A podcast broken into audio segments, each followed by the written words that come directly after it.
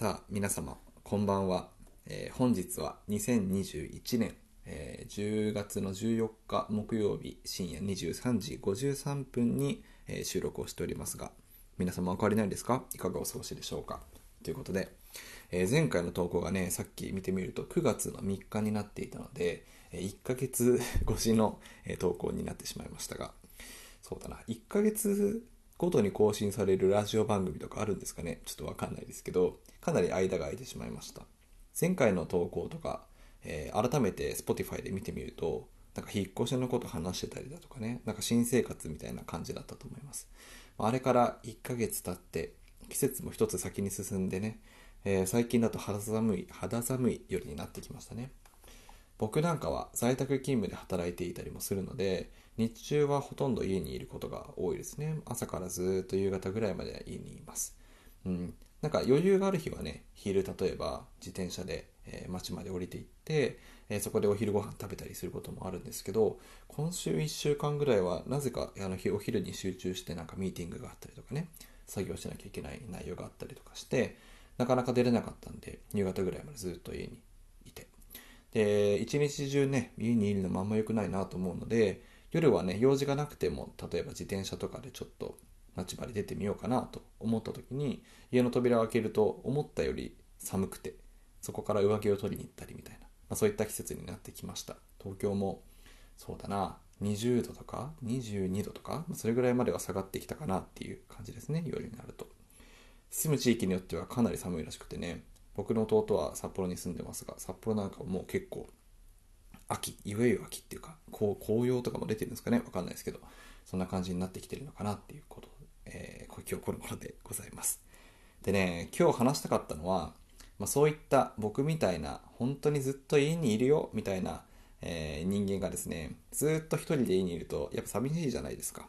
でそういう人って多分世の中今の時期すごい多いんだろうなっていうところでやっぱいろんなオンライン上でのあのコミュニケーションであったりだとかオンライン上での、人生生活みたいなものを、えアクティビティとしていろいろ試みているところがあると思うんですね。でそこがやっぱ僕がね認識していたよりもはるかに世界は先に進んでいるんだなとこの23週間強く感じたわけです。でちょっとそういった事例みたいなこと今世界で起こっていることとかこととかその中で、えのインサイトみたいなところを皆さんと共有できたらなというふうにってます。なんかね例えば Zoom でみんなで話したりとかさあとは友達同士、えー LINE で話したり、まあ職場の人たちだったら、えー Teams とかあと Slack とかそういったビジネスチャットツールでコミュニケーションを取ったりとか今では当たり前の光景になっているし、まあ、それが今その直接会えない世界観だとかそれぞれオンラインの環境にいる人たちを結びつける、まあ、そういった風に機能してるんだろうなと思うわけですがもうそんなもんじゃないぞっていうね。世界そんな進んでるのかって思った。もうみんなご存知なんですかね。わかんないですけど、えーことがすごく多くて。そこからなんだろうな。もしかしたら今こうなってるのかもしれないみたいな話が今日できたらなと思っています。まず一つ目。マインクラフトですね。マインクラフト。あの皆さんやってます？やってますってか知ってます？知ってる人はすごく多いんじゃないですかね。最近だと YouTube なんかで実況動画といえばもともとマインクラフトがすごい熱狂的に盛り上がったっていうなんかそういった歴史もありますよね。マインクラフトご存知ない人のためにどうやって説明したらいいのかな。マインクラフトっていうインターネットっていうか なんて言ったらいいんだろう。あのパソコンでもできるしスマホでもできるし最近だと Nintendo Switch とかでもできるんですかね、えーゲームがあります、えーこれはスウェーデン生まれのゲームだった記憶があります。間違ってたらすいません。なんでスウェーデンの会社のゲームだったはずなんですけど今ではマイクロソフトに買収をされてマイクロソフトファミリーになっているような感じですね。最近僕も、えーマインクラフトをやろうと思って、えーログインしようとしたら、えーマイクロソフトアカウントにしませんか？みたいななんかそういう notification が出てきてあ変わったなと久しぶりに見て思った次第なんですけどどういったゲーム内容かというと、えー一人で遊ぶ場合ですね、えー初めからみたいな感じでスタートすると、えー自動で架空の世界ワールドが生成されます、えーそのワールドというのはまさにその無人島的な地形ですね。あごめんなさい。なんかやばい。アプリの notification になっちゃった。これうるさかったらすいませんね今の。本当ごめんなさい。ちょっと切るのはできないかもしれないですけど。はい。マインクラフトねマインクラフトマインクラフト架空の世界ができます。そこには海もあるし、陸もあるし、山もあれば川もあるし、えー、洞窟もありますが、どんな地形になるかは毎回ランダムに生成されるので、自分が作ったワールドは一つだけだし、自分ができたワールドの地形っていうのも、あの、他の人と同じではないユニークなものが出来上がります。で、そのワールドの中で、なんか自分で木を伐採して、木材集めて家を建てたり、えー、それをもとになんか斧とかツルハシとか剣とか作って冒険したりみたいな形です。ゲーム自体に大きな目的があるかないかというと一応あるんですけどほぼないようなものでなんかエンダードラゴンみたいなのがいてそれを倒すっていうのが一応なんか最終ゴールみたいな形であるんですけどまあ実際はなんかそれがあるからゲームが盛り上がっているというよりも、えー、なんだろうな本当まっさらな無人島の中で自給自足の生活を成り立たせるみたいなところに面白さを感じて、えー、世界中のプレイヤーがプレイしていると、まあ、そういったゲームですね。でこのゲームはもちろん今、えー、話したように一人ですることもできるんだけれども複数人で集まって遊ぶっていう遊び方もできますこれがなんかねあのこのゲームが盛り上がってる一つの大きな理由でもあるのかなと思うんですけどオンライン上で仲いい、えー、友達同士とかね、そういった友達、あの、複数人でサーバーを借りて、一つのワールドで、えー、楽しむことができると。なので、楽しみ方とすると、例えば、なんだろうな、友達と任意の時間に集まって、一つのワールドで、じゃあ、大きいお城みたいな家作ろうよって言って、いろんな木材切ったりだとか、地形を鳴らしたりとか、えー、なんかそういったね、なんか作業みたいなことをしながら、ボイスチャットつないで楽しく遊ぶみたいなね、まさにこのオンライン上での人と人とのつながりみたいなところが象徴されるような、えー、ゲームになってきてね、この10年、うん、もう今でも全然色あせることない人気のゲームになっているわけなんですけど、僕の理解はここまでだったんですよ。あとね、モッドとか言って、なんか影モッドとかね、いろんなモッドがあるんですよ。それを入れることによって、その特別な仕様を反映させることができたりとか、なんか水がめっちゃ綺麗になるなんかモッドがあるとかね、なんかそういう 使い方があるのは知ってたんですけど、僕びっくりしたのがね、あの、EarthMC っていうご存知ですか？これは地球が完全再現されたマインクラフトサーバーがあるんですよ。これがちょっとびっくりしまして、噛み砕いて説明しますと、あの地球あるじゃないですか。僕らが住んでいる地球。あの、ユーラシア大陸があって、みたいな、その、なんだろうな、地球の地形があのほほぼ完全に再現されたワールドがあるんですよついてこれてます？なんでデジタルツインですね業界用語で言うとあの IT 的に言うと要は。ただデジタルにリアルと全く同じものがあると。もちろんすごい細かくその僕と僕の家があるかってないですけどもうちょっと広い範囲で日本列島があったりだとか大陸があったりとかアメリカのね大陸があったりとかオーストラリアあったりとかその辺は全く同じなんですよ。でそこのサーバーに世界中の人がアクセスできて、えー、じゃ、じゃあ実際どうなるのかみたいな。嵐とか乗っ取りとかそういうことはできないんですね、このサーバーの中で。そういうすごく面白いサーバーがあって。なんでそれを僕が知ったかというと、なんかたまたま YouTube かなんかで、あの、おすすめで出てきた、オニ、オニアさんっていう多分 YouTube のゲーム実況者だと思うんですけど、ゲーム実況者さんの YouTube でその企画が始まったんですね。RCMC どんなサーバーが入ってみますみたいなそういった動画だったと記憶してます。でね、その動画見てたら、もう本当驚きだったんですけど、やっぱりね、それぞれに国ができてるんですよ。その、実際の世界と同じような感じで、なんか東京みたいな都市があったりだとか、なんか横浜とかあったりとかね。で、それぞれに、もうリアルな、そのマインクラフトで、リアルタイムに人がいて、自治があるんですよ、ちゃんと。そこの地域を治めてるんですね。で、国と国同士の戦争があったりだとか、領土問題があったりだとか、ここは森林を守りたいから建物建てないでくださいみたいなそういう言い争いがあったりだとか、そのマインクラフトの世界の中でもう一つのライフタイムが送られているっていう世界観があって、もうびっくりしちゃったんですよね。なんかこんな、あデジタルツインっていうかメタバースがもうここにあるじゃんみたいな。なんかそういう感覚になってすごく驚いた、えそういった機会になっています。で、そのオニアさんのゲーム実況チャンネルでは、えー、オニア帝国みたいなものを、あの、地球でいうところ、あの、インドネシアとか、あの辺になんか作っていて、で、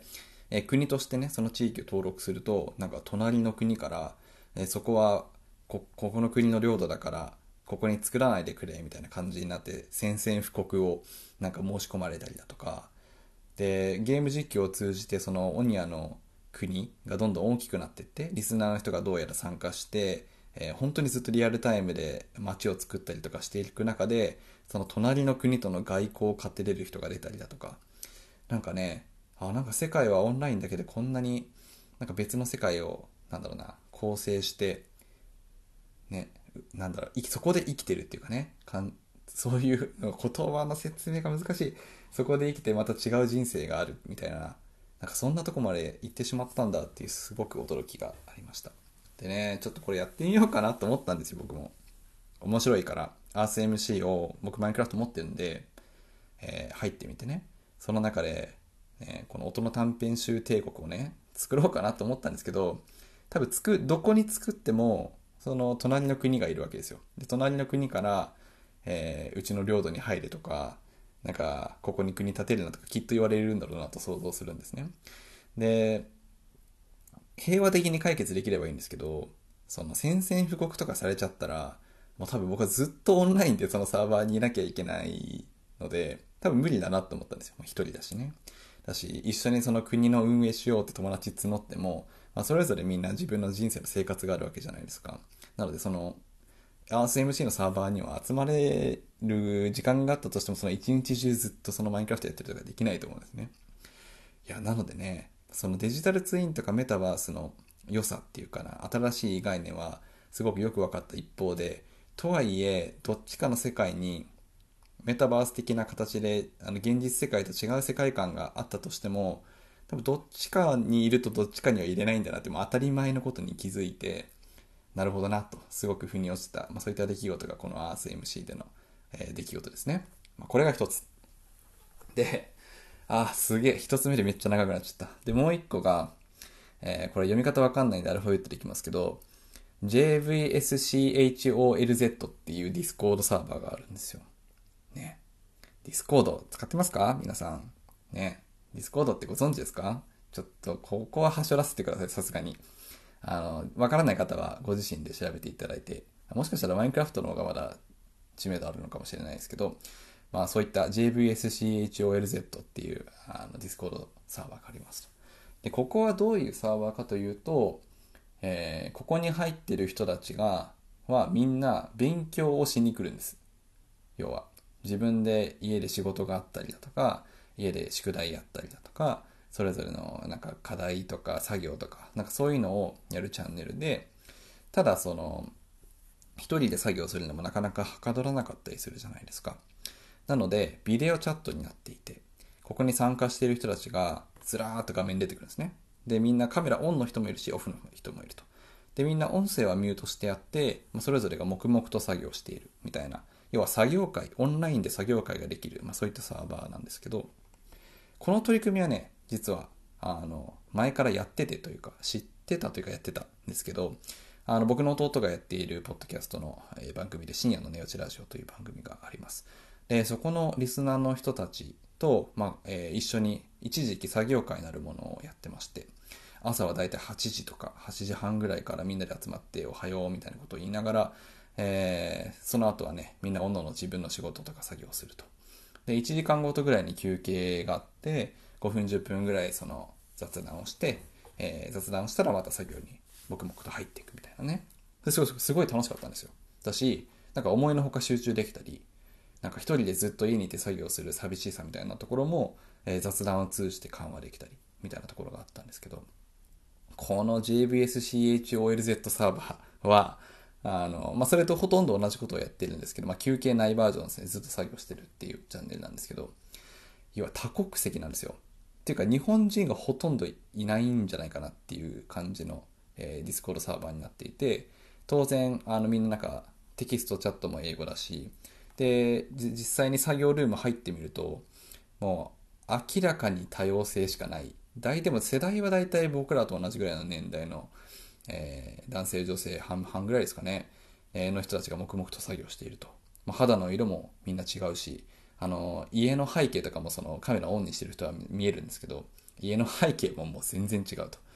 でなんかその感じがすごくなんか個人的には驚いてしまってというか、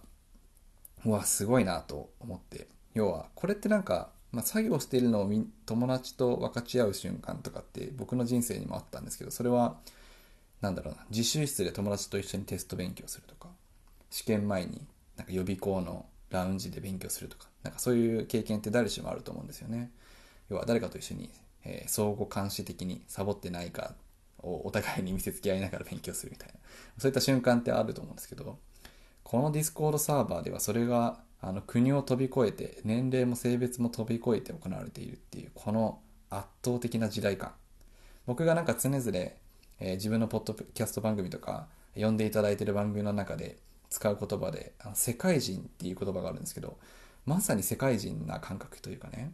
僕らが高校生中学生の頃はやっぱその地域の同じ高校とかねその地域の友達との間で生まれた世界観だったと思うんですけど今もうそんなもの関係なくて世界中の人たちと当たり前につながってなんならそのお互いに作業してるところをその見合うみたいななんかそういう世界観になってきてるっていうそういった高まりがね、えー、めちゃくちゃあるなと思った瞬間でした。でこれに付随してなんか似てるエピソードで言うとあのフォートナイトね。フォートナイトってゲームがあります。これもいいですかね説明。もしわからない方いたら、ご自身で調べていただければと思うんですけど、えー、まあ、フォートナイトに限らず、昨今のゲームはオンラインで通信ができますよね。で世界中の人たちと一緒にゲームをしたりみたいなのがあります。で最近僕がなんかツイッターでざーっとウェブブラウジングしていて、なんかバズっている動画を見つけたんですけど、その動画は何かというと、なんか自分の息子が、誰かさんの息子さんがフォートナイトでゲームしてるのを動画で撮ったなんかツイートが伸びてたんですけど、まあ、どういう動画かというと、別に全然英語教えてるわけじゃないのに、フォートナイトゲームしてボイスチャットしてると、当然その海外の人と同じチームになったりとかね、ボイスチャットをする機会があったりするので、その中ですごい拙い英語なんだけど、なんかコミュニケーション取れてる風ななんか動画が、あ全然英語教えてないのにこんなになんかゲーム通じて英語できるようになってるみたいな形で SNS ですごいバズってたんですけど、なんかその感じも世界人っぽいな、みたいな。わかります？僕がちっちゃい頃とかってモンスターハンターとかで、なんかローカル対戦みたいな感じで友達と Wi-Fi が入るような公園に集まってみんなでやるみたいな、なんかそういった時代感だったんですけど、もうそんな話じゃないぞと。英語喋れ、もう拙くても海外の同世代の、もしくは世代も関係ない、えー、世界的に、世界のフォートナイト好きな人で集まって勝手にやってるみたいな。なんかそういう価値観があ今巻き起こってるんだなっていうのを強く感じてね。ああこれは面白いなと思ったわけです。なんかそれに気づいた時にこの今の ArthMC の話とか Discord サーバーの話とか今のフォートナイトの話とかなんか共通項っていうかそこから抽象化して見えてくるものっていうのも結構あるなと思ってて。なんだろうみんなが熱狂することとか社会的な出来事とかが国に閉じていた時代感から世界に広がっていくいや共感の輪がすごく広がっていく世界観が見えたんですよね。うん、なんか近い話で言うとごめんなさいねなんかいきなり久しぶりのポッドキャストでこんななんかコミット話であれですけどあのベトナム戦争をが終わったというか止めたのはテレビの普及みたいな話あるじゃないですかこれ本当かどうかわかんないですけどそのね、ベトナム戦争の様子がテレビで流れる。まあ、テレビがその当時出てきて、初めて出てきて、アメリカの方々が今ベトナムでこんな戦争してるんだよっていうのがテレビを通して知ることになったと。それがきっかけで世論が動いて、ベトナム戦争が終わったと。みたいな話があるんですけど、まあ、その世界観って要は、テレビというメディアをあのアメリカの人たちが、えー、享受できるようになって、メディアからの情報を享受できるようになって、そこで共感の輪がアメリカのじゃ国内で出来上がったとするじゃないですか。まあ、そういったところは一つ事例としてあるのかなと思うんですけど、僕らの時代ってまさにそういった感じというかね、僕らが小さい頃インターネット以前の世界観だと、テレビの情報をもとに、えー、なんかニュースが流れて、それが共感の輪を呼んで、だから日本の世論と他の国の世論は違うし、なんかそこでなんか理解できるもの、共感できないものがあったりするとしたと思うんですけど、それがね、今や世界人ですよ。だってもうね、今のティーンの子供たちは、もしかしたら、ね、これ日本の子供たちもそうですけど、ディスコードサーバーを通じて、全然海外の知らない肌の色も違うような人たちと毎日作業してるような人たちま、そういう人たちでのそこで生まれた共感の渦とか、まあ、そういったものは全く、えー、なんだろうな、ドメスティックな共感の輪を超えたものっていうかね、全くなんだろう。土地的な地理的な共感の範囲を超えたものだと思うんですよね。うん、インターネットというそのかなり開かれた世界的な共感の輪が新しく生まれてきている。でそういった新しい価値観が今育まれて僕ら、え、Z 世代とかそれより後の世代、えー、若い世代にも引き継がれていく。もしくはもうそこではもっと激しいさらに広い共感の輪が生まれてきてるのかななんて思うとねかすごく面白い時代だなと思うわけです。うん、なんか昔えー、ラッパーというかアーティストの当時さんが、えー、ニート東京か何何かの YouTube で出てきた時に、この世界の人たちが今同じものを見て熱狂しているっていうことは、これはすごいことだぞみたいなことを、あ、すごいうろ覚えられなんですけど、言っていいたような記憶があって、その意味が完全に自分の中で解釈できた瞬間というか、まこの1ヶ月ぐらいなんですね。これは面白いというところで、最近はもっぱら僕もその、えー、JVSCHOLZ のディスコサ、えー、ディスコードのサーバーに入って、えー、何も言わないんだけども、作業する会にお邪魔させてもらったりだとか、あとは僕はマインクラフトを久しぶりに開いて、全然、あの、もちろん EarthMC のサーバーは、あの、僕では無理ですけど、いろんなそんな海外の人のサーバーに入ってみたりとか、っていうところで自分の考え方もどんどんブラッシュアップしていこうと試みていたりします。ということで、えー、20分を超えるエピソードになってしまいましたが、そう、そんな感じの毎日を過ごしてますよっていうアップデートを今日は撮れたらなと思って、ポッドキャストを上げました。